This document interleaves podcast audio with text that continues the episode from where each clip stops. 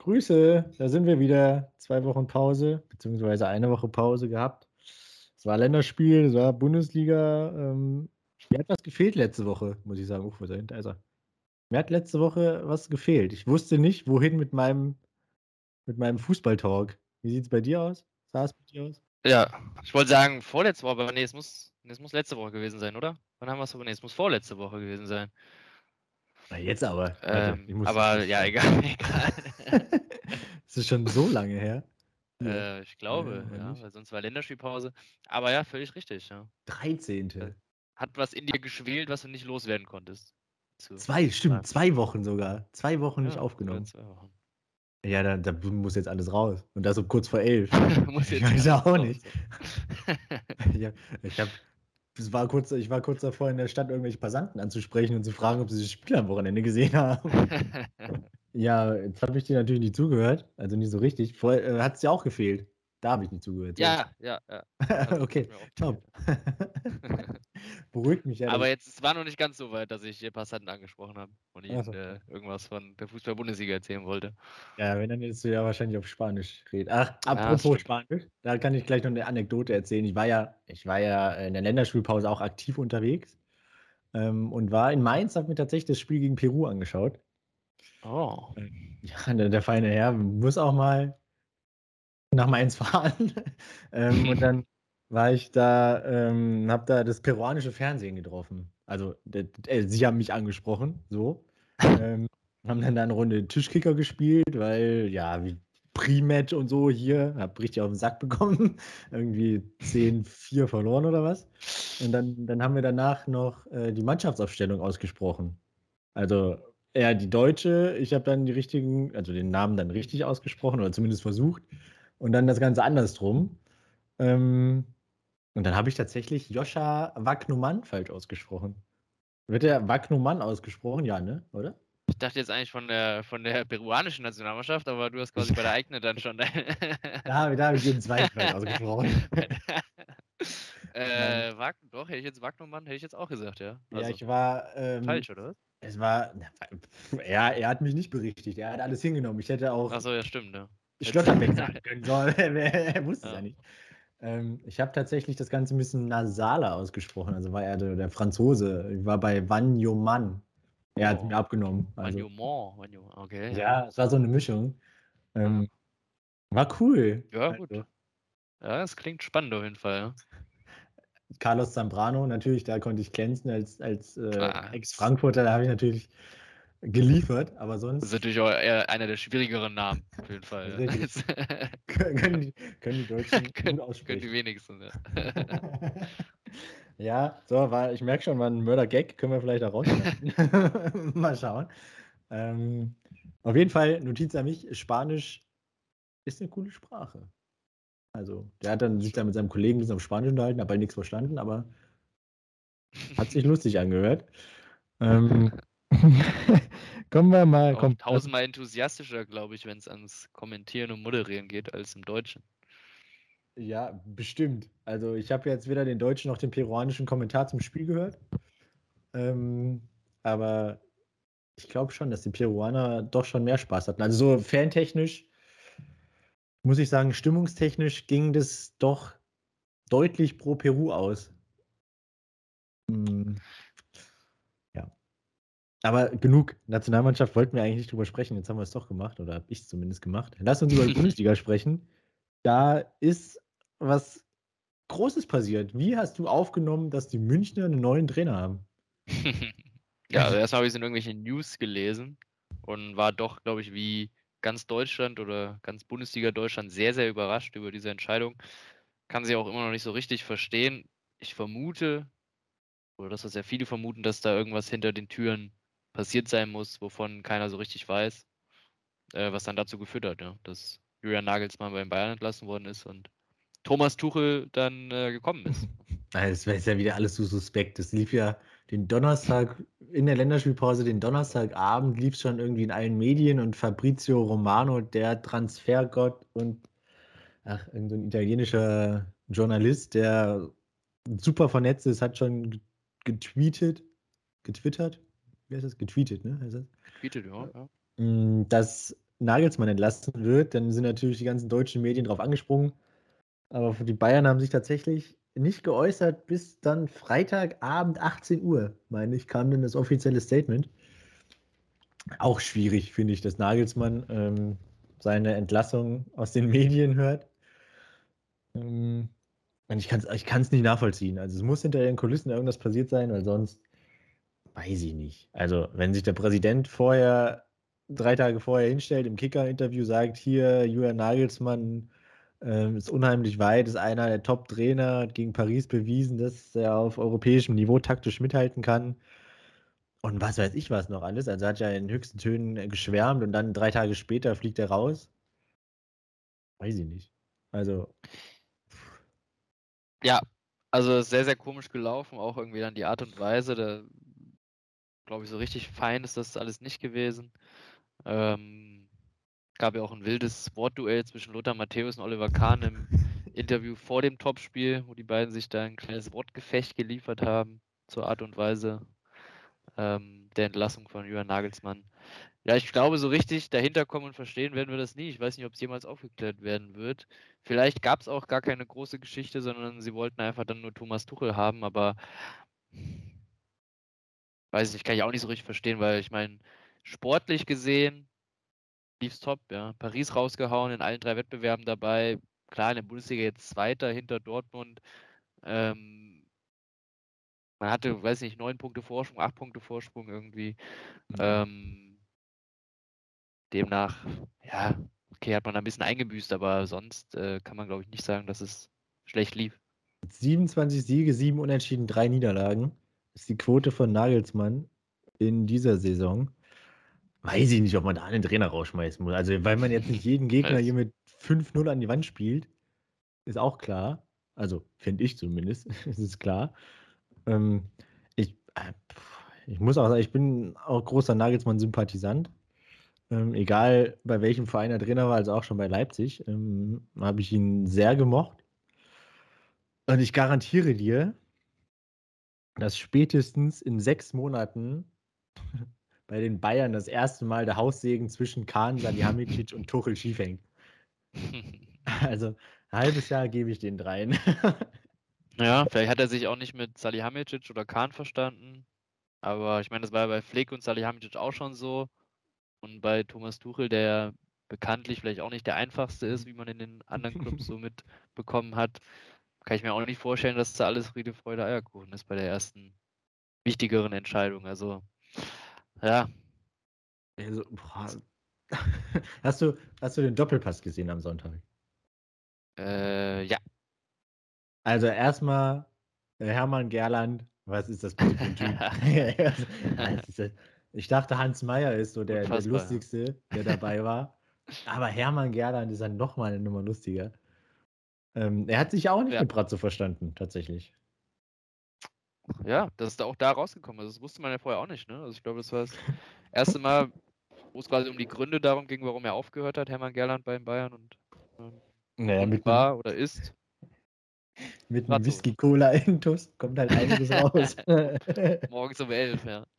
ja, wer kann, der kann. ähm, aber super, super Typ. Ähm, was ich ja auch noch ein bisschen beängstigend fand, waren die, die Interviews mit, äh, jetzt müssen wir wieder zurückspringen, ähm, in der Nationalmannschaft mit Kimmich und Goretzka, die sie überhaupt nicht nachvollziehen konnten, dass ja. Nagelsmann gegangen ist, gegangen worden ist. Ähm, Cancelo hat auch ein bisschen sparsam aus der Wäsche geguckt, als er nach dem Spiel mit Portugal darauf angesprochen wurde. Puh, also. Ja, also so richtig ich kann ich mir dann auch wieder nicht vorstellen, dass was hinter den Kulissen passiert sein soll, wenn ja wirklich die Spieler, die es ja eigentlich mitkriegen müssen, Bretzka, Kimmich, ähm, da so vehement widersprechen, ja. Also ja. wenn es so gewesen wäre, hätten sie ja gesagt, äh, wir hätten wahrscheinlich gar nichts gesagt oder hätten einfach irgendwie eine neutrale Aussage getroffen, aber sie haben sich ja klar pro Nagelsmann positioniert. Ja. Ja, unbedingt halt auch gesagt, es gab keine Risse zwischen dem Verhält oder im Verhältnis zwischen Trainer und Mannschaft. Und wenn das dann an Joshua Kimmich sagt, puh, finde ich schon ja. Ein Statement. Also. Manche meinen an der Verabschiedung von Thomas Müller herausgelesen zu haben, dass da äh, das Verhältnis wohl nicht so gut sein, gewesen sein soll, weil er nur auf Instagram mit zwei, drei Emojis oder sowas da gehandhabt hat und keinen wow. großen langen Text wow. oder so. Weiß ich auch nicht. ja, da kann man ein bisschen mehr reininterpretieren. So. Ne? Müller spielt immer, war ja bei Nagelsmann ja. jetzt auch nicht so das Motto, bei Kovac auch nicht und beide mussten gehen. Ja, weiß ich nicht. Liegt zu nahe, glaube ich. Ähm, unterm Strich würde ich mich da dazu oder dazu bereit erklären, dass Bayern Nagelsmann rausgeschmissen haben, weil Tuchel jetzt auf dem Markt ist und bevor er nach Madrid geht, was da so das naheliegendste war, ähm, sichern Sie sich die Dienste von Tuchel. Nagelsmann kann man ja in zehn Jahren theoretisch nochmal holen, wenn er mehr Erfahrung hat. So. Das wäre so das, was ich mir vorstellen kann. Ähm, Oder hätte man sich vielleicht gut mit ihm stellen sollen? das und richtig. nicht das Ganze irgendwie so, so, äh, so moderieren oder abwickeln. Ne?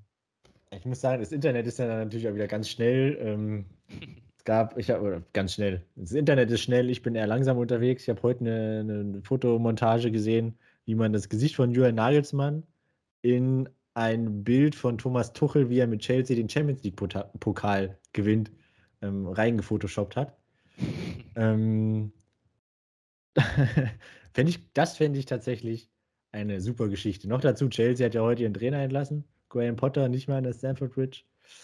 Das fände ich tatsächlich ziemlich lustig, wenn Nagelsmann jetzt zu Chelsea geht und den Pott holt.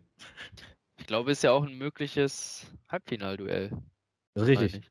Ja. Also. Ja. Da sind wir jetzt auch schon quasi da. Was sagst du zur Champions League-Auslosung für die Bayern gegen City? Äh, ja, ich glaube, eines der härtesten Lose auf jeden Fall, die sie hätten kriegen können, aber auf jeden Fall so der härteste restliche Verlauf, den es, glaube ich, geben kann.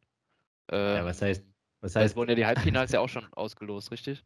Richtig, was heißt der, der härteste Verlauf, den es noch geben kann? Du spielst im Achtelfinale gegen Paris, jetzt im Viertelfinale gegen City, Halbfinale gegen den Sieger aus Real Madrid gegen FC Chelsea. Äh, dann hast du, hast du halt ein vergleichsweise leichtes Finale. genau, im Finale, ich weiß nicht, es gibt ja noch ein Viertelfinale, was jetzt zumindest auf dem Papier nicht so der Knaller ist. Ja, ich ähm, weiß jetzt nicht, was du meinst. Benfica Inter oder AC Mailand gegen Neapel? Also ich kann mir ja, jetzt nicht richtig festlegen, muss ich sagen. ja. Ich weiß ja nicht. Also, City hat Bock. den, ja, den ich glaube, man wollte eine italienische Mannschaft mit aller Macht im Finale sehen. Ne? ja, ich befürchte es auch. es wird schwer für Thomas Tuchel und seine Münchner ähm, überhaupt ins Halbfinale zu kommen. Und ich meine, dann Chelsea in der Champions League ist auch ziemlich gut drauf. Real muss man sowieso immer mit rechnen. Es wird nicht einfacher. Ja. Aber hier, jetzt haben wir schon wieder 13 Minuten gelabert. Ähm, lass, uns, lass uns zur Bundesliga kommen. Also zu, zu ja. den Spielen vom Wochenende. Das Motto war ja Stop Racism. Ähm, Finde ich gut, dass man sowas anspricht. Ich weiß nur nicht, ob man dafür extra einen, einen Spieltag rauspicken sollte oder ob das nicht ein Thema, ein allgegenwärtiges Thema sein kann, soll. Ich meine, warum nimmst du den 26. Spieltag? Kannst einfach die Kampagne bei allen Spieltagen machen. Also. Aber, naja. Ähm, das Motto war, gab äh, Kapitänsbinden, weil, glaube ich, sind alle Kapitäne, alle 18 mit der gleichen Kapitänsbinde aufgelaufen. Und äh, es gab vorher noch, vor den Spielen noch Banner, T-Shirts, Schals, es gab alles. Es gab genug Merch von den Vereinen. so, Bundesliga. Du hast gesagt, du hast äh, das Freitagabendspiel auch gesehen. Ähm, ja. Wie fandest du das Spiel? Hast du auch, war dir auch so kalt wie mir? nee, ich saß schön im warmen Wohnzimmer tatsächlich. Und du hattest, die Möglichkeit, so und du hattest die Möglichkeit umzuschalten. das auch, ja. Beziehungsweise ich habe auch nur auf dem, auf dem äh, altbekannten Second Screen geschaut. Freitagabend, was läuft denn da? Let's Dance läuft das da, oder?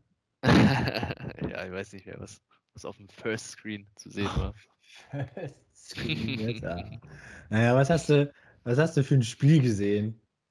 ja, also ich fand durchweg also Frankfurt-Bochum, erstmal die Partie. Durchweg habe ich eigentlich eine stärkere Frankfurter Mannschaft gesehen, die eigentlich das Spiel bestimmt hat und für mich auch ähm, alles in allem die deutlich besseren Chancen hatten, was auch Torschussstatistik von 19 zu 7 belegt.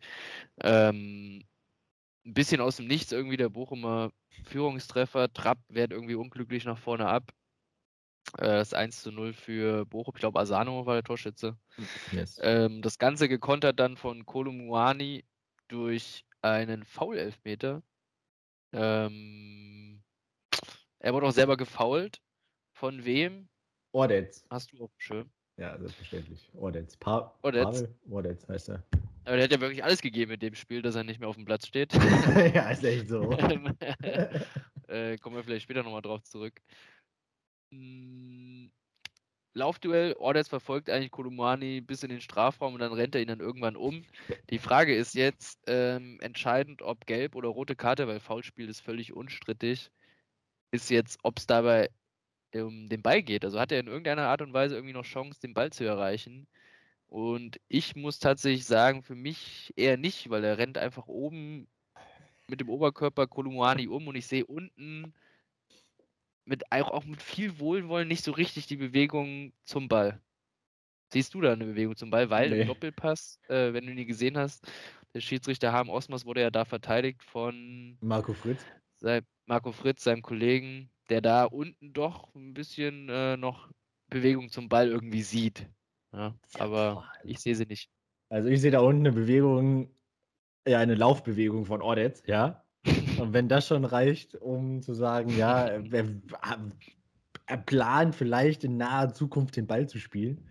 Ich weiß es nicht. Also er läuft, er läuft Kolomoani nur um. Ähm, also ich habe mich schon erinnert gefühlt an die an das Foul von Adeyemi, an das, an das Foul von Adeyemi gegen Lindström.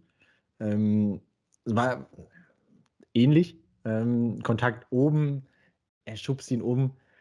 Keine Chance auf den Ball. Kolo Moani kann aus sechs Metern Riemann fragen, wo er den Ball hinhaben will. Freie Schussbahn, ist ein starker Fuß. Wenn das keine Vereitelung einer klaren Torschance ist, dann weiß ich es auch nicht.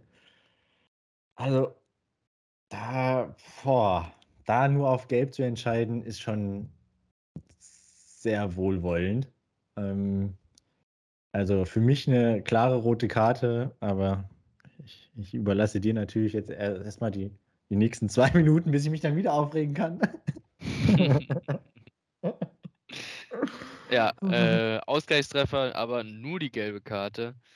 Ähm, ja, und danach ähnliches Bild. Die Frankfurter deutlich besser. Bochumer ab und an, wenn überhaupt, bei Standards gefährlich. Aber ja, die Frankfurter machen im Grunde kann man sagen, sie machen das Tor halt nicht. Ähm, sie haben eigentlich gute Gelegenheiten. Boré im Abschluss wirklich unglücklich, ähm, auch schon seit längerer Zeit. Ich fand gerade in der Euroleague-Saison, wo sie die gewonnen haben, war er wirklich äh, sehr zuverlässig, was auch das Tore-Schießen anging. Aber seit Kolumuani irgendwie da ist, spielt er weniger und trifft irgendwie auch fast nicht mehr, wenn er spielt, was für ihn sehr, sehr unglücklich ist.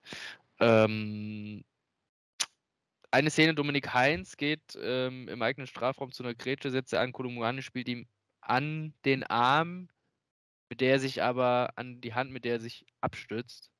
Ist ja so, dass diese Stützhand, wenn sie irgendwie aus einer natürlichen Bewegung kommt, nicht mehr als Handspiel gilt. Ich muss sagen, da konnte ich mit dem Schiedsrichter noch ganz gut mitgehen, weil ich finde, die Hand, klar, vergrößert sich da die Körperfläche und hält irgendwie den Ball auf, aber es ist für mich eine sehr natürliche Grätsch- und Stützhandbewegung. Ich habe ich hab gelernt.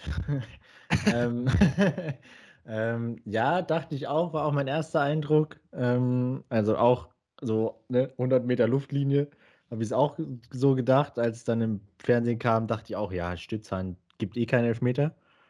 Ähm, aber dann hat der Oliver Klasner gesagt, dass vor der Saison ähm, eine Schulung nicht nur mit den Schiedsrichtern werden Schulungen gemacht, sondern auch mit den Trainern. Und da hieß es, dass ähm, die Stützhand oder der Stützarm ähm, nur gültig ist, wenn er unter oder vor dem Körper ist und nicht oberhalb der Schulter. Ja, also wenn du das machst, so wie ich, jetzt musst du dich mich auf dem Gras liegen vorstellen, dann ist es ja oberhalb der Schulter und dann wäre es ein Handspiel. So wurde es den Trainern vor der Saison gesagt, hat zumindest Oliver Klaas auf der Pressekonferenz am Spiel gesagt. Ähm, dann hat er noch den schnippischen Kommentar nachgeschoben. Ich weiß nur nicht, ob es um 135 Grad oder 140 Grad geht, die dann hier so der Winkel zwischen Rumpf und Arm sein soll. Ähm, wenn ich mir das, wenn ich das Argument dann nehme, dann ist es ein klarer Elfmeter. Ähm, aber was die Handspielregelung im Strafraum angeht, bin ich ja schon irgendwie vor gefühlt eineinhalb Jahren ausgestiegen. Deshalb ähm, ist das eine Szene, über die ich mich nicht so sehr aufrege wie über andere Szenen in diesem Spiel tatsächlich. ja. Ja, ich bin mir auch nicht sicher, ob sowas nicht schon irgendwie gepfiffen worden ist in dieser Saison. Marco Fritz war sich zwar sehr sicher, dass es noch nie gepfiffen worden ist in dieser Saison. Ja, natürlich. Ich bin mir da nicht so sicher. Ähm, aber wir können bei den Szenen weitermachen. Buta gegen Antwi Ajay zu Fall gebracht. Antwi Ajay schubst ein bisschen von hinten. Ähm, auch eine Szene, ich finde, das ist eine Kann-Entscheidung in beide Richtungen. Finde ich keine klare Fehlentscheidung, weil ich finde, Buta fällt dann irgendwie doch schon relativ leicht. Ähm, zumindest sieht der Kontakt nicht so hart aus. Auf der anderen Seite, finde ich, kann er sich aber auch nicht beschweren, wenn er den äh, Elfmeter gepfiffen bekommt. Antwi Ajay in dem Fall. Ähm, einfach unglücklich für Frankfurt, würde ich sagen. Ja, ist ja, ist ja nicht das erste Mal. Ne? ähm, ja, also ich sehe auch, dass der Kontakt und der Fall von Buta nicht so richtig hundertprozentig übereinstimmen. Ja, sehe ich. Ähm, aber es ist halt schon Kontakt da und der hat wir, also CAA ähm, ist ja hinter Buta. Buta läuft dann auch in den Strafraum oder ist schon im Strafraum, läuft dann quasi ähm, vor seinem Verteidiger Richtung Tor, Richtung Mitte.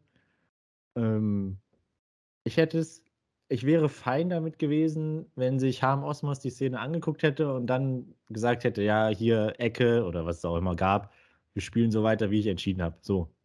Dann wäre alles easy gewesen. So, boah, weiß ich immer nicht. Ja, ich finde bei sowas ist ja immer wichtig, was der Schiedsrichter auch für eine Linie fährt, irgendwie so im Spiel. Kicker schreibt, ähm, es passte nicht zur ansonsten sehr kleinlichen Linie von ihm. Das ist. Also wenn er, und dann ist es, wenn er wirklich sonst viel pfeift, dann ist es ein klarer Elber. Wenn, wenn ich mir angucke, dass er in den ersten fünf Minuten So, der da leicht den Fuß drauf hält, aber nicht voll sein Gegenspieler trifft, nach zwei Minuten schon gelb sieht. Lucia senzt an der Seitenlinie So um, muss man nach fünf Minuten auch noch keine gelbe Karte zeigen. Es war halt einfach nur viel Tempo drin in der Aktion, aber im Endeffekt war es dann Oberschenkel und Fuß, wo er drüber gestolpert ist. Wenn du nach fünf Minuten schon zwei Spieler mit Gelb verwarnst und dann auch sonst kleinlich und undurchsichtig vor allem pfeifst, dann ist es ein Elfmeter, ja. Ja. Ähm, aber wir sind ja noch nicht Szene fertig. Ja, ich habe gesagt, Odetz hat sich eigentlich äh, schwer dafür beworben, vom Platz gestellt zu werden. Ähm, hat schon gelb von dem Foul vor dem Elfmeter, wo er eigentlich ja eher vielleicht hätte rot sehen sollen. Dann äh, kommt er zu spät gegen So, kurz vom eigenen 16er, der sich den Ball da an ihm vorbeilegt. Ähm, klares Foul, kommt viel zu spät. Äh, so ist danach eigentlich in aussichtsreicher Position, wenn er durchlaufen kann. Ähm, Foul, völlig richtig, wird auch gepfiffen, Freistoß. Allerdings bekommt er keine gelbe Karte. Zum Missfallen vieler Eintracht-Spieler und Fans. Auch, also finde ich auch sehr unerklärlich, ja. Auch gerade mit dem, was du eben nochmal gesagt hast, zu der, der Linie, den schnellen gelben Karten am Anfang. Ähm, unverständlich. Also, selbst wenn es das zweite Foul von Ordetz war, ich weiß es jetzt nicht, ich habe es nicht mehr, habe nicht genau mitgezählt. Ähm, das ist eine gelbe Karte. Das ist ja wenn es im Mittel, Mittelkreis oder Frankfurter 16er ist, ja, okay, dann kann man ihn da nochmal auf den Platz lassen, aber das ist 18 Meter vorm Tor für, für vom, vom Bochumer Tor und So geht in den Strafraum. Also, wenn das keine gelbe Karte ist, dann weiß ich es auch nicht. Ich meine, Thomas Letsch ne, hat, als es faul gepfiffen wurde, hat er sich schon weggedreht und hat äh, zu seinen Co-Trainern gesagt, also, also habe ich natürlich jetzt nicht mitgekriegt, was er gesagt hat, aber ich kann mir gut vorstellen, dass er gesagt hat, wenn er jetzt keine Karte sieht, holen wir Schlotterbeck und wechseln aus. So, Schlotterbeck kam, er hat ihn ausgewechselt.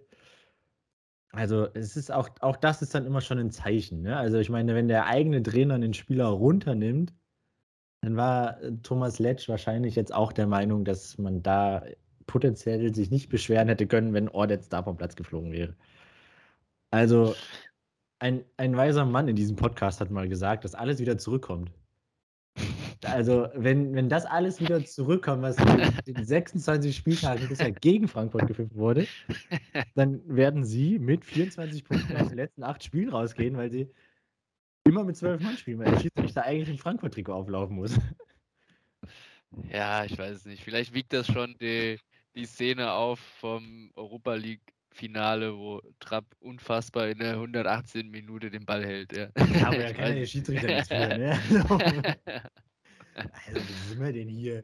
Vier Entscheidungen, die, also zwei, die äh, anders entschieden werden müssen und über die anderen beiden kann man streiten. Okay. Tatsächlich, ich habe ja schon öfter von der äh, Seite wahre Tabelle gesprochen, die ja so ein bisschen diese Schiedsrichterentscheidung versucht aufzuwiegen und dann Punkte gegenrechnet. Die Frankfurter kriegen fünf Punkte obendrauf aufgrund der Schiedsrichterentscheidung. Ja, und für das Spiel Saison. mindestens Sommerfüllung. also, wo sind wir denn hier? Also schlechter dran war nur noch anscheinend Stuttgart, die sechs Punkte bekommen tatsächlich. Also. Boah, das, also das ist ja. echt bitter, ne? Du selber spielst du eigentlich ziemlich gut, triffst nur das Tor nicht und dann wirst du auch noch irgendwie in irgendwelchen Formen benachteiligt.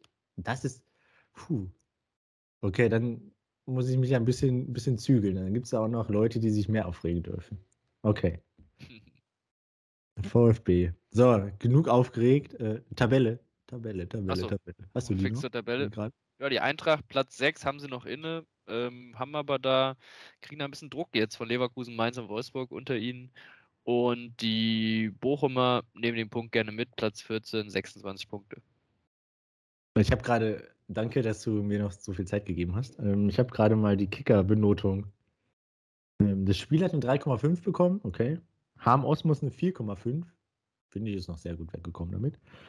ähm, mit Gelb zu zeigen lag im Ermessensspielraum für das Foul on Sau hätte der Bochumer Verteidiger gelb-rot zeigen müssen. Den Einsatz von CIA gegen als er vertretbar passte, aber nicht zur ansonsten der kleinlichen Linie. Vertretbar war das Handspiel von Heinz. Ja, okay. Hm, okay haken wir das ab. Ich kriege meinen Blutdruck wieder in den Griff, finde meine Word-Dokumente und mache weiter mit. Es ist keine gute Überleitung. Mache weiter mit Freiburg gegen Hertha und starte da mit einer Nachricht, die vielleicht jetzt nicht alle Freiburger positiv stimmt. Denn Nils Petersen beendet seine Karriere zum Saisonende. Der Rekordeinwechselspieler und der Spieler, der die meisten Tore nach Einwechslung geschossen hat, müssten irgendwie um die 32, 33 sein.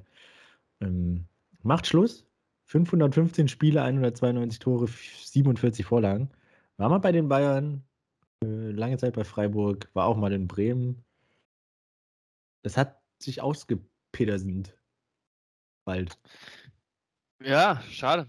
Ähm, aber ich sag mal so, er ist ja wirklich jetzt nur noch als Joker auch zum Einsatz gekommen. Ich weiß gar nicht, wann sein letzter Startelf-Einsatz war, aber bei so einer, bei so einer Joker-Statistik ist das wahrscheinlich auch verständlich.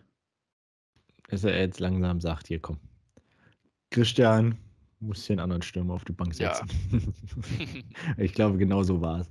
Äh, jetzt ist mein Word-Dokument wieder weg. So, hier. Ähm, zum Spiel Freiburg gegen Hertha. Es waren 1-1.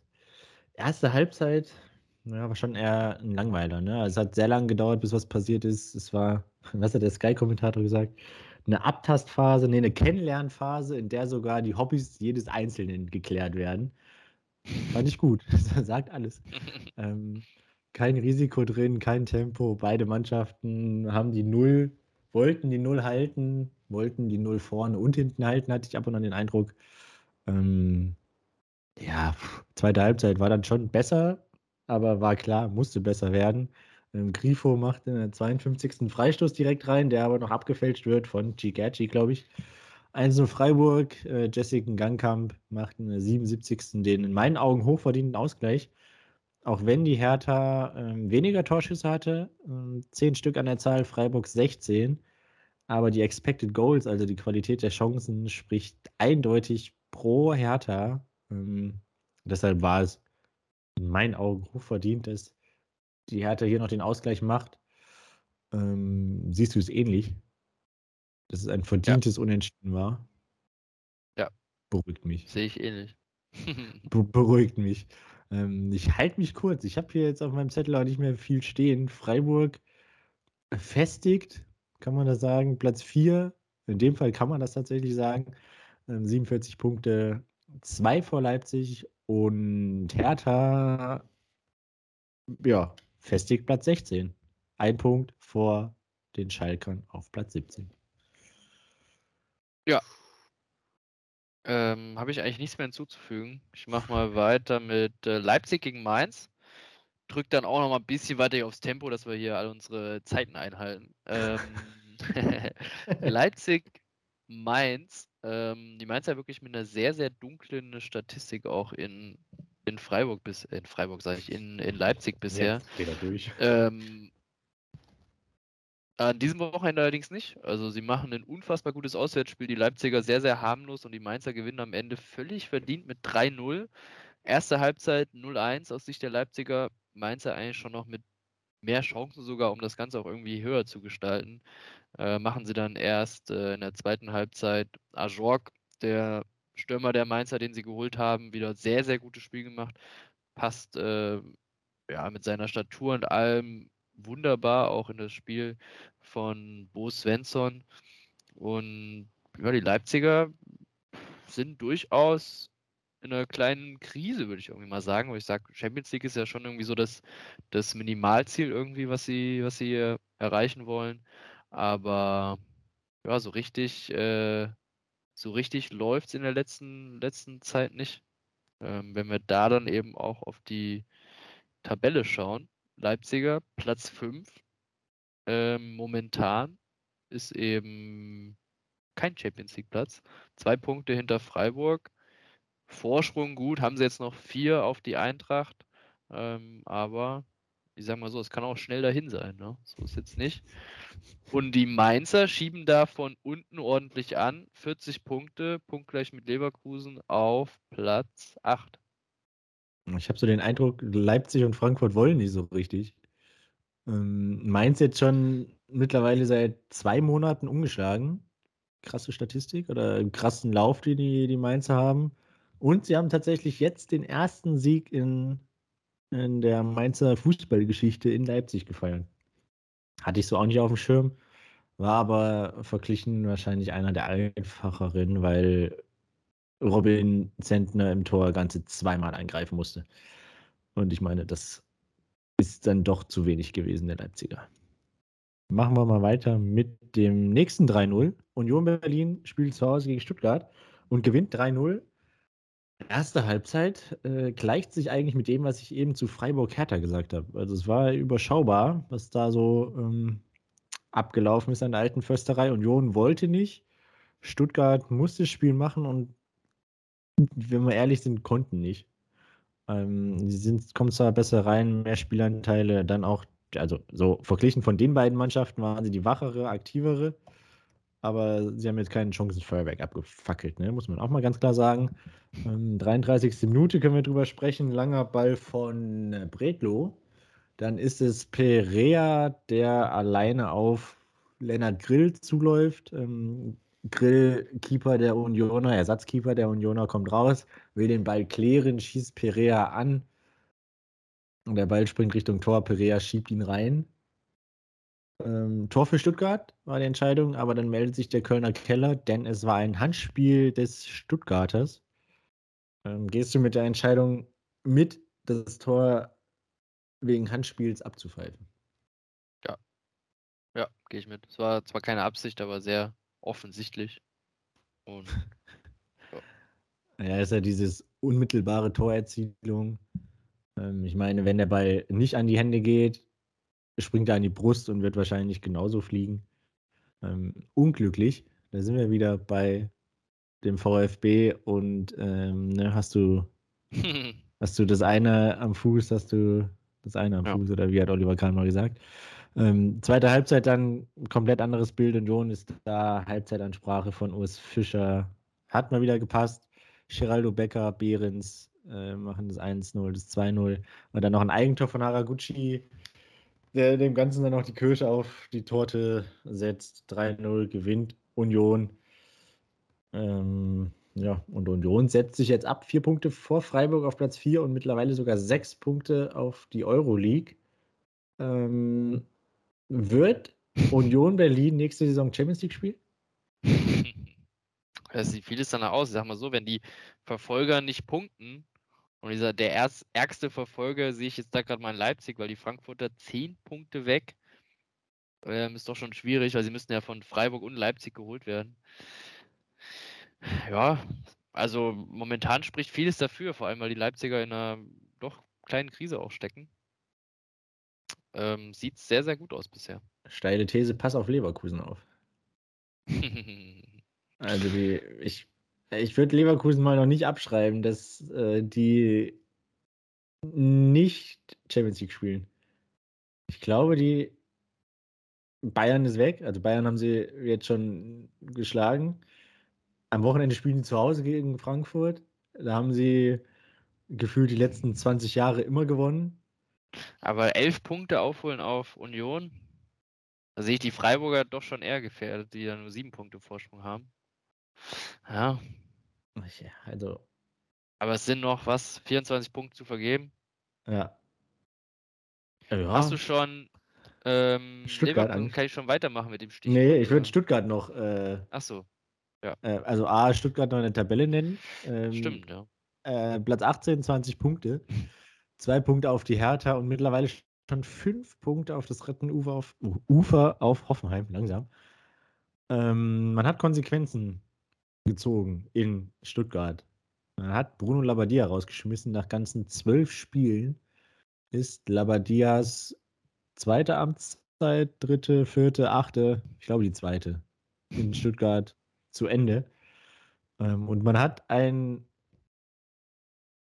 guten Freund von dir, hätte ich jetzt was gesagt. Du bist ein Fan von, so, so rum heißt es.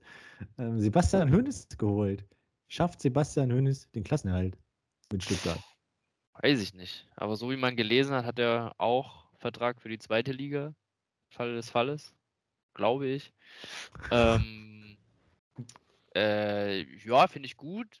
Nur ich hätte ihn, glaube ich, schon gerne da gesehen, bevor Labadia überhaupt da hingekommen ist. Also anstelle von Labadia schon direkt. Ähm, weil für mich Labadia kein Trainer ist, mit dem man die Zukunft bestreitet, ja. Ähm, sondern doch eher irgendwie einfach nur der Feuerwehrmann, glaube ich. Ja. Aber ja gut, mal gucken, was Hönes jetzt. Jetzt ist er natürlich in einer deutlich, nochmal deutlich schlechteren Ausgangsposition, als er, glaube ich, äh, als er, glaube ich, war, als er bei dir übernommen hat.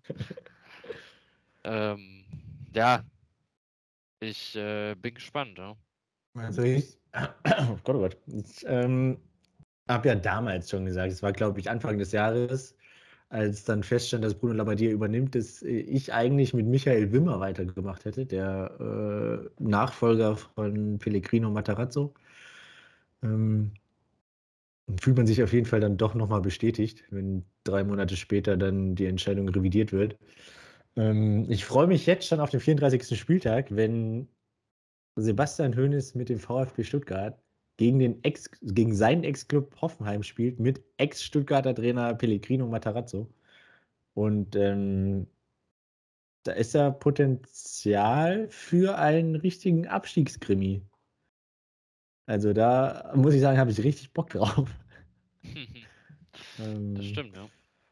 Ich bin gespannt. Also ich hoffe so ein bisschen, dass da zum 34. Spieltag beide Mannschaften da noch ähm, irgendwie Relegation, Nicht-Abstieg, so in diesen Kategorien spielen, dass da ähm, der eine seinen Ex runterschießen kann. So.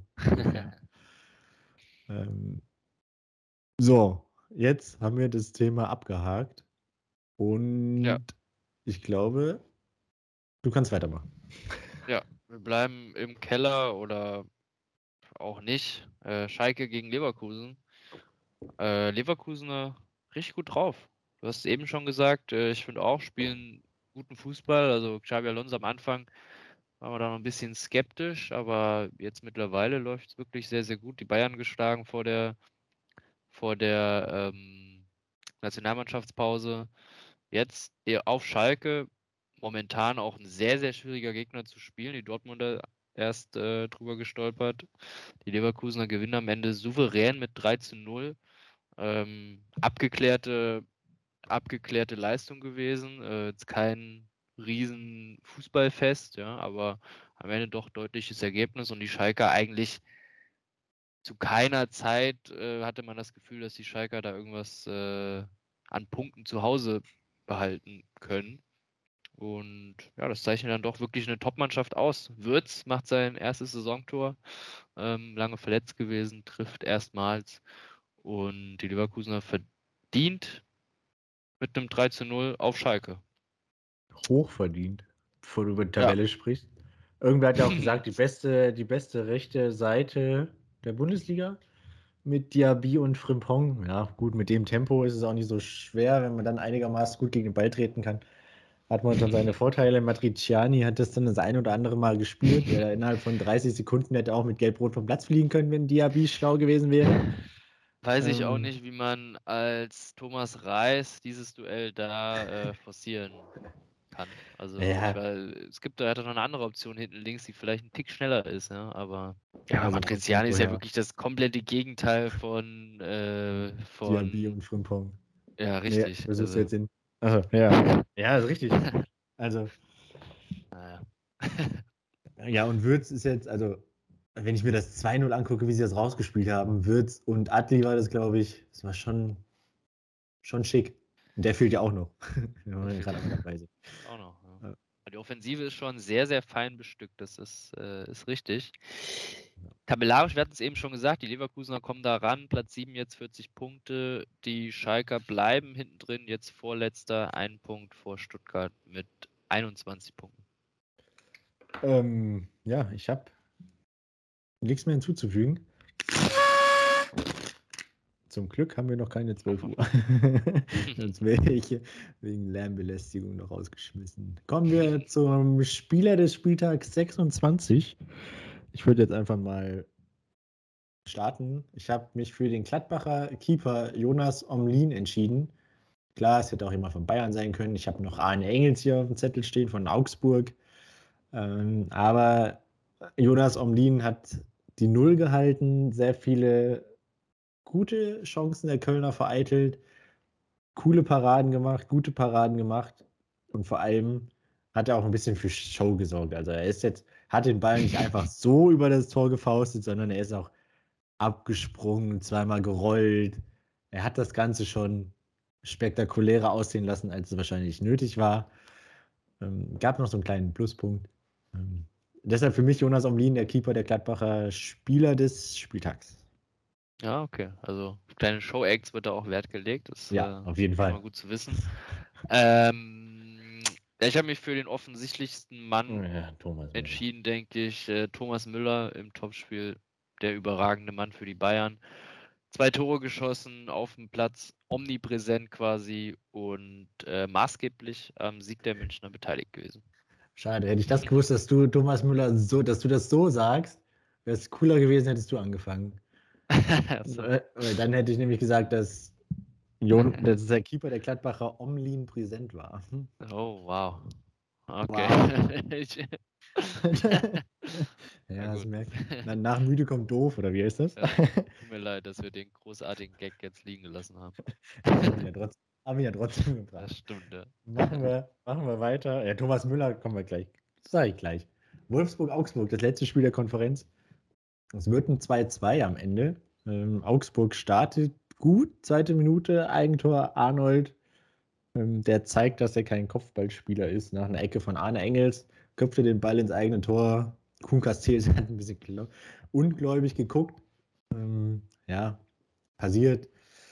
Es ging aber weiter, dass Arnold Tag ähm, nicht so super lief, wie er es gedacht hat. Ähm, denn es gab einen Elfmeter, ich weiß jetzt leider nicht mehr die, Uhr, die, die, die Spielzeit, aber Arne Meyer hat Patrick Wimmer gefault im Strafraum der Augsburger. Ähm, brauchen wir, glaube ich, nicht lange drüber reden. Kontakt ist da, er läuft in ihn rein, Elfmeter richtig. Ähm, Arnold hat zu viel Kraft und schießt den Ball drüber. Ginkiewicz feiert sich danach, als hätte er hier den Elfmeter Weltklasse gehalten. Weiß ich nicht. er ist einfach nur stehen geblieben. Ähm, aber Mentalitätsmonster Rafael Ginkiewicz Ähm, Berisha macht das 2-0. Das war nach dem Elfmeter, ne? Glaube ich. Hm. Ja. Auf jeden Fall ist Wolfsburg die klar bessere und spielbestimmte Mannschaft. 23 zu 5 Torschüsse, 68 Prozent bei der Besitz. Ein Expected Goals Wert von 4,3. Gut, von 3,3, weil der Elfmeter noch dazu zählt. So muss man mal dann auch ähm, noch mit einberechnen. Also wirklich, es geht in eine Richtung. Und dann muss man froh sein, dass Felix ein Matcher in der 96. Minute 2-2 köpft. Ähm, nach Mithilfe von Ginkiewicz, der unnötigerweise da rauskommt. Da standen, ich glaube, 3 gegen 2 Augsburger gehen ins Kopfballduell, sieben Meter vor dem Tor. Ähm, unnötig muss der Keeper nicht raus. So steht es 2-2, finde ich hochverdient.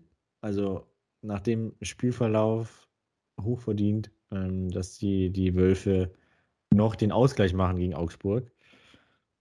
Und somit, jetzt habe ich die Tabelle wieder nicht. Da ist sie. Wolfsburg Platz 9, 39 Punkte. Man verliert aber zwei Plätze, man rutscht ab. Man hätte Frankfurt überholen können, aber man rutscht so auf Platz 9. Leverkusen und Mainz ziehen vorbei. Und die Augsburger haben jetzt ganze sieben Punkte Vorsprung auf den Relegationsplatz von Hertha und sogar acht Punkte auf Schalke. Reicht das schon für Augsburg? Also, wenn man jetzt noch mit einem berechnet, dass sie vielleicht noch den einen oder anderen Punkt holen. Ähm, wenn Augsburg die Saison durchschnittlich zu Ende spielt, sie, müssen sie noch zittern?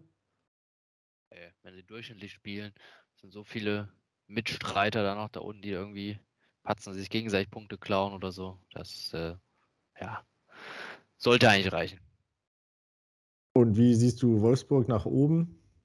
So im Vergleich mit. Ja, ich sag mal so, sie hätten jetzt durch einen Sieg, der möglich gewesen wäre, da nochmal ihre Ambitionen deutlich unterstreichen können. Ähm, allerdings gehören sie ja zu den vier Mannschaften, die da ziemlich fast gleich auffliegen. Somit ist da Richtung ja, Euroleague oder sowas irgendwie noch alles drin oder Conference League aber auf jeden Fall. Ne?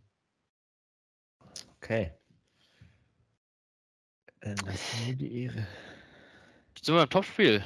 München gegen Dortmund. Wie gesagt, die Bayern mit neuem Trainer, der, glaube ich, weiß nicht, anderthalb Trainingseinheiten irgendwie Zeit hatte, da noch was äh, auszurichten. Ich fand den ja, Trainereffekt hat man richtig gemerkt. Ich fand die Münchner in den ersten 15 Minuten wirkten doch etwas verunsichert zu teilen, aufgeregt, äh, sehr fahrig, viele einfache Fehler gemacht und der Spielbestimmt war da auf jeden Fall Dortmund, ohne jetzt äh, direkt Riesenchancen gehabt zu haben. Äh, laut Hermann Gerland hatte Reus eine Möglichkeit. Keine Chance, eine Möglichkeit. Äh, Und hast du noch drauf? Unterscheidung. hast du die Unterscheidung noch drauf? Ich habe es mir tatsächlich eben gerade auch noch weiß, angeguckt. Weil es nur zentral direkt vom Tor ist eine Chance oder so. Ja, eine Chance ist, glaube ich, wenn du abschließen kannst und es ein Tor werden könnte. Eine Möglichkeit ist, wenn du in der Nähe des Tors, ach, ich, irgendwie so, wenn noch ein Verteidiger dazwischen steht. Verteidiger oder. dazwischen, spitzer Winkel, war eine Möglichkeit nur. ähm, dann ist Gregor Kobel, der die Münchner einlegt, einlädt, sich da vor Osterlich ein kleines Osterei ins Nest legt, oh. am Ball oh. vorbei. Die Münchner Führung somit quasi fast selber erzielt. Ähm, sehr, sehr bitter daraufhin, die Dortmunder ja, von der Rolle kann man eigentlich sagen. Ja, Eckballtor danach ähm, und leichter Ballverlust der Dortmunder eigenen Hälfte. Kobel wehrt da auch ein bisschen unglücklich nach vorne ab. Müller dann doppelter Torschütze. 3-0, also nach gut ja, 20 Minuten irgendwie in der Partie. Ja, also die Münchner waren auf keinen Fall, auf keinen Fall, glaube ich, gut für drei Tore eigentlich, aber nee. mehr oder weniger nee. eingeladen von den Dortmundern. Ähm, auch danach, dann habe ich immer noch keine überragende Münchner Mannschaft gesehen.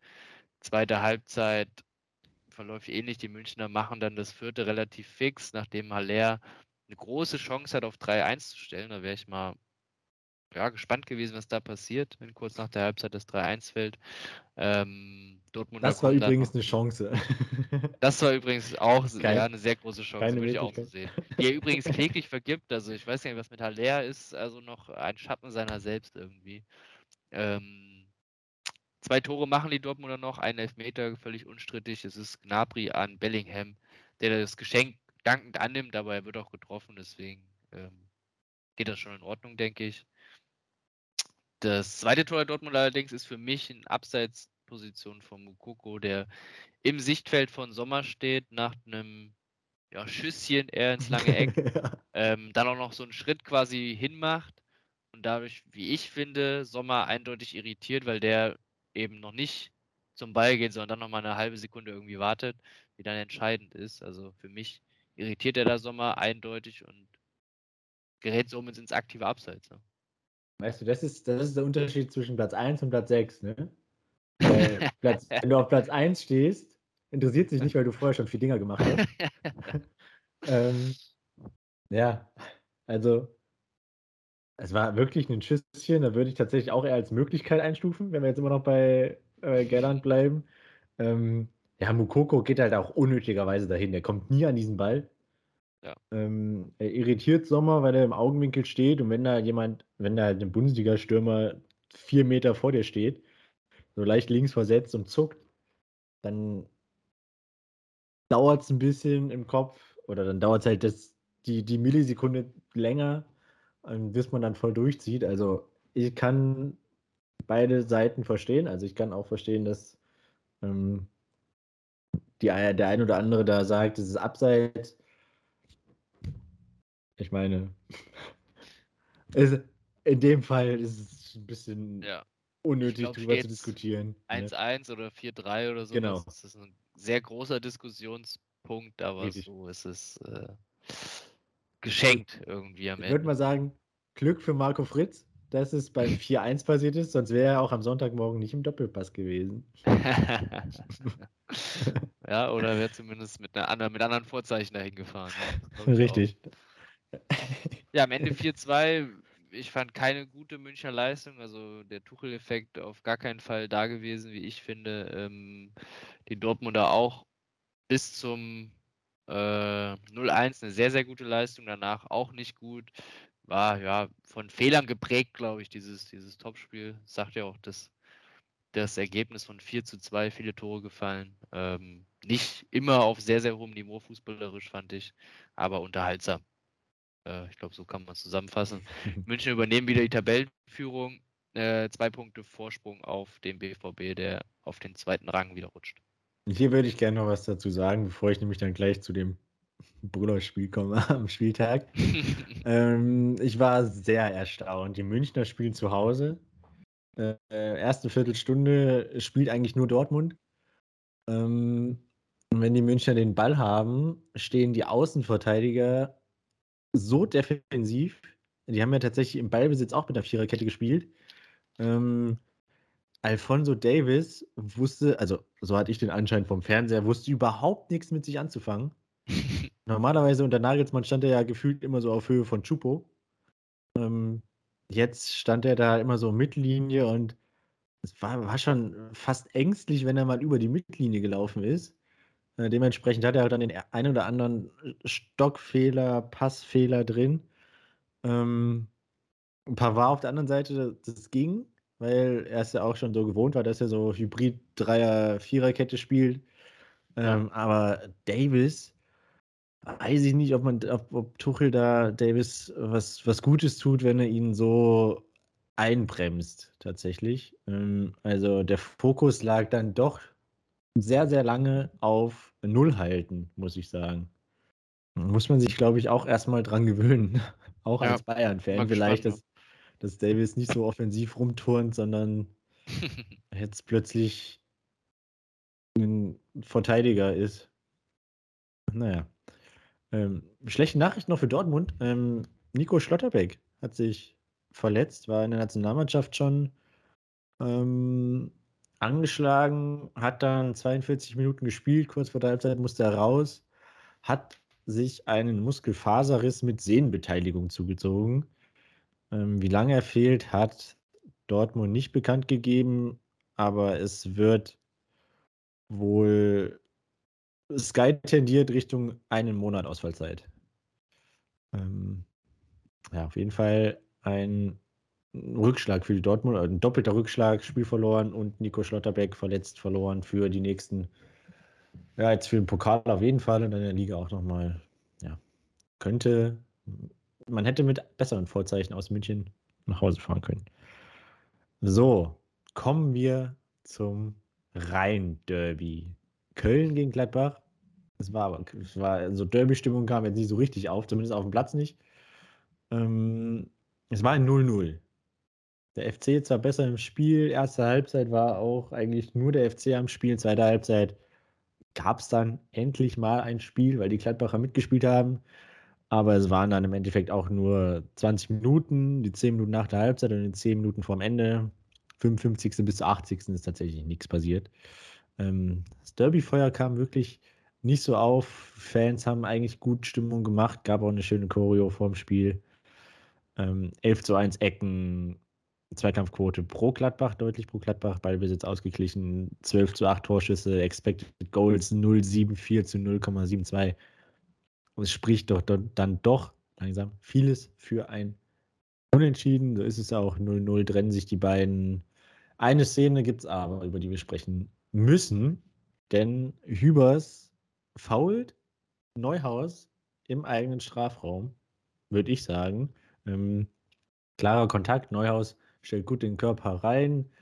Ähm, Hübers will zum Ball, trifft den Ball nicht, trifft nur Neuhaus oder rempelt Neuhaus, sagen wir so. Ähm, also für mich ist das ein klarer Elfmeter für Gladbach. Ja, kommt da zu spät. Neuhaus stellt gut Körper, Fuß rein. Ähm, für mich auch. Also ich hatte es auch ein bisschen gewundert, dass da nicht überprüft worden ist oder dass zu einem negativen Ergebnis kam, unerklärlich. Dass das sich nicht mal angeguckt wird von ja. Zweier was, glaube ich, ne? Meine ich. Ja. Ähm, dass sich Köln nicht gemeldet hat bei einem Köln-Spiel gegen Köln. Soll es ja schon mal gegeben haben. Naja. Ähm, also da können sich die Gladbacher, glaube ich, auch drüber beschweren, dass es da nach 15 Minuten keinen Elfmeter für sie gab. Ähm, weil dann wäre das nämlich, glaube ich, auch ein schönes Derby geworden, wenn nach 15 Minuten die Gladbacher da vielleicht mit einzelnen Führungen gehen. Ähm, so bleibt Gladbach auf Platz 10, 32 Punkte, sind jetzt mittlerweile 9 auf die Eintracht. Ähm, 8 Punkte wahrscheinlich auf das internationale Geschäft. Platz 7 sollte ja reichen. Wird eng, glaube ich. Also die Leverkusener, die Mainzer sind momentan so gut drauf. Und ich glaube auch, dass Frankfurt und Wolfsburg mindestens eine Mannschaft es äh, schafft, den Vorsprung auf Gladbach zu halten. Deshalb glaube ich, dass Gladbach sich nicht für die Conference League, wäre es ja dann, qualifizieren wird. Ähm, also Gladbach so mitten im Nirgendwo. Köln muss, glaube ich, nochmal nach unten schauen. 28 Punkte, Platz 13. Sechs vor auf den Relegationsplatz. Ich glaube, da muss man, muss man jetzt wie in Augsburg eigentlich eine durchschnittliche, mindestens eine durchschnittliche Saison, äh, ja, Saisonende spielen mm, und diese Negativserie jetzt dann doch mal endlich beenden, oder? Ja, seit sechs Spielen sieglos. Ähm, dagegen muss man was tun. Man muss vorne wieder zuverlässig treffen. Das ist wichtig. Und ähm, ja, aber sonst muss man nach einer langen, sehr, sehr schönen Saison, die gut aussah, dann doch am Ende nochmal zittern. Ne? Und das, glaube ich, möchte in Köln niemand so richtig. Sie haben ja auch mal international gespielt dieses Jahr. das ist richtig, ja. Dazu. Ähm, schließen wir den Spieltag ab mit äh, Bremen gegen Hoffenheim und die Hoffenheimer holen wichtige Big Points im Abstiegskampf. Zähe erste Halbzeit mit einem besseren Ende für die Bremer, die dann doch Chancen hatten, vielleicht noch eine Führung mit in die Pause zu nehmen. Nach der Halbzeit den Schwung eigentlich aufrechterhalten. Die Bremer hatten gute Chancen, kassieren dann quasi im Gegenzug nach ihren guten Möglichkeiten zwei Kopfballtreffer, wo sie bei der Flanke zu unaufmerksam sind und in der Mitte einmal Grammaric, einmal ist, glaube ich, Baumgartner zu freilassen. Äh, schnelles 2 zu 0 dann für die Hoffenheimer, die es bis dahin nicht schlecht gemacht haben, aber auch nicht wirklich gut. Das hatten dann doch einiges zugelassen gegen, gegen die Bremer, ähm, die dann ein bisschen gebraucht haben, sich schütteln mussten, dann hinten raus aber dann doch nochmal eine gute Offensive starten. Ähm, erzielen den 2 zu 1 Ausgleich, Ausgleichstreffer wollte ich schon sagen, den ähm, Anschluss. Anschluss. 2 zu 1 Anschlusstreffer, so heißt es. Ähm, und haben danach gute Möglichkeiten. Philipp ist es, der den Pfosten trifft nach schöner Vorlage vom eingewechselten Dingchi und ähm, bekommen dann einen Elfmeter ähm, kurz vor Schluss. Alle jubeln schon. Der VAR schaltet sich ein. Sandro Wagner hat es auch sehr, sehr früh gesehen. Ähm, in der Entstehung ist es, glaube ich, Bittenkurt, der im Abseits steht. Somit äh, wird auf Abseits und Freischuss für Hoffenheim entschieden. Völlig richtige Entscheidung. Ähm, und zum Nachteil der Bremer leider kein Strafstoß. Bleibt beim 2 zu 1 für die Hoffenheimer, die, wie ich es gesagt habe, sehr, sehr wichtige Punkte einfahren im Abstiegskampf. Platz 15 jetzt, 25 Punkte, das sind dann drei Punkte Vorsprung auf den Relegationsplatz. Und die Bremer 31 Punkte, Platz 11. Ja, ich würde auch sagen, ein bisschen, bisschen im Niemandsland. Äh, richtig viel passieren wird da vermutlich nicht mehr. Ja, es geht da eigentlich nur noch darum, wer die bessere, Karo-Form im Wappen wird, oder? Gladbach oder Bremen. ich, ich denke, ja. Also, naja.